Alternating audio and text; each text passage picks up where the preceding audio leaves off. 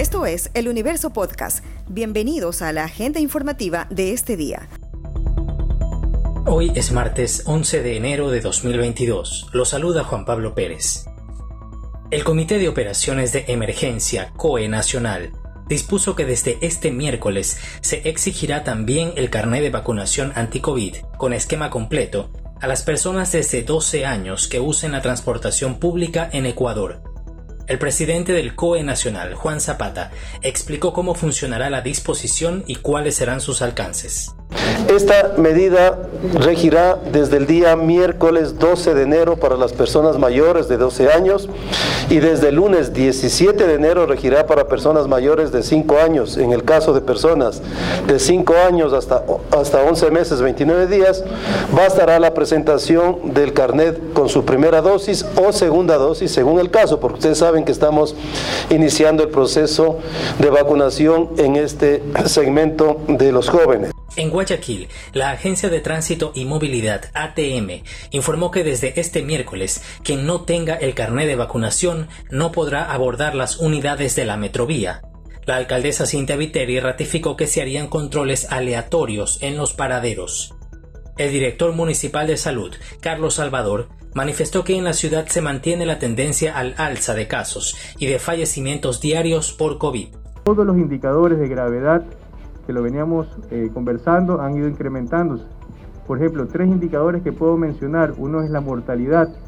La semana pasada teníamos cinco personas que fallecían por COVID. Ahora tenemos un promedio de siete personas que fallecen diariamente. La ocupación de camas UCI también se ha ido incrementando. Por ejemplo, hablábamos del 85%, ahora tenemos una ocupación de 127 personas en UCI. Adicional también otro factor importante es la cantidad de pacientes nuevos. La semana pasada hablábamos de 1.700, ahora hablamos de 3.900. Esto contando que son las estadísticas que se pueden determinar. Ahora bien, con respecto a la vacunación, tenemos que decir que en el municipio hemos vacunado 815.000 personas.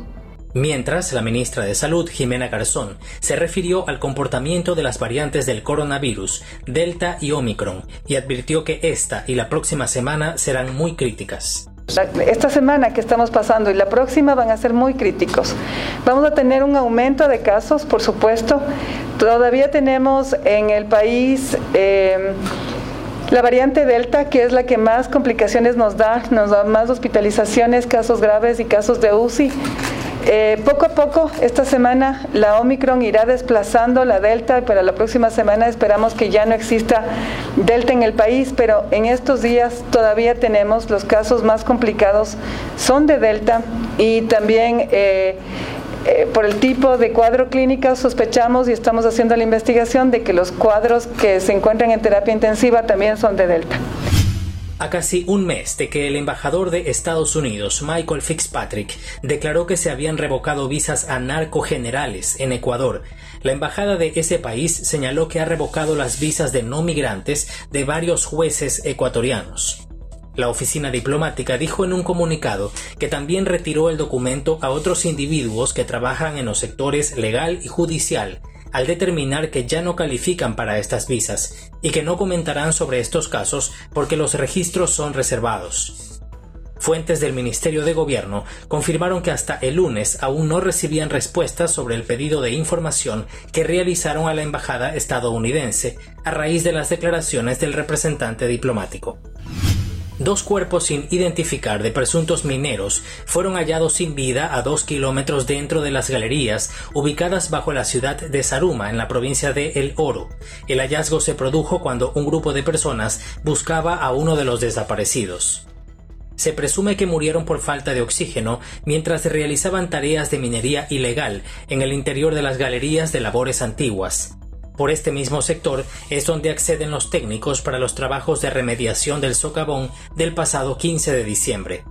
Juan Pazmiño, de la Brigada de Infantería de El Oro, dijo que el rescate les tomó más de cinco horas. Los cuerpos fueron hallados en una zona donde no hay ventilación y se arriesgó a ese personal militar, dijo el funcionario. La ola de asesinatos registrada en 2021 no parece dar tregua. De las 28 muertes violentas registradas en Ecuador el pasado fin de semana, 12 se dieron en la zona 8, que comprende a Guayaquil, Durán y San Borondón. Son 30 asesinatos en lo que va del año en estos tres cantones.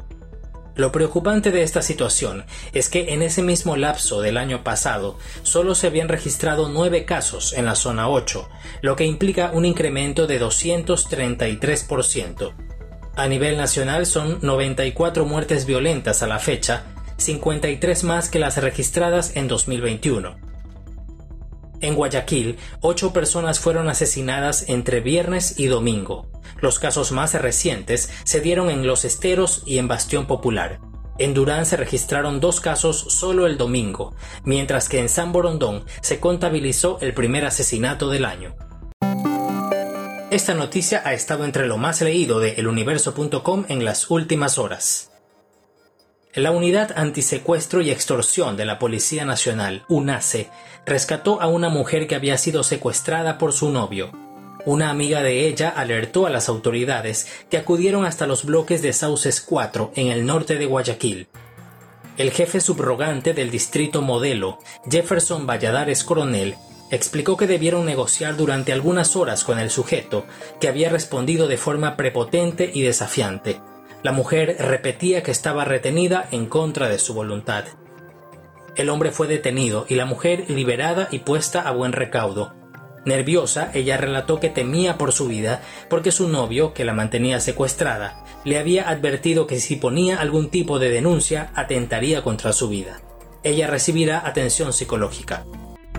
Esto fue lo más destacado de la jornada. Hasta la próxima.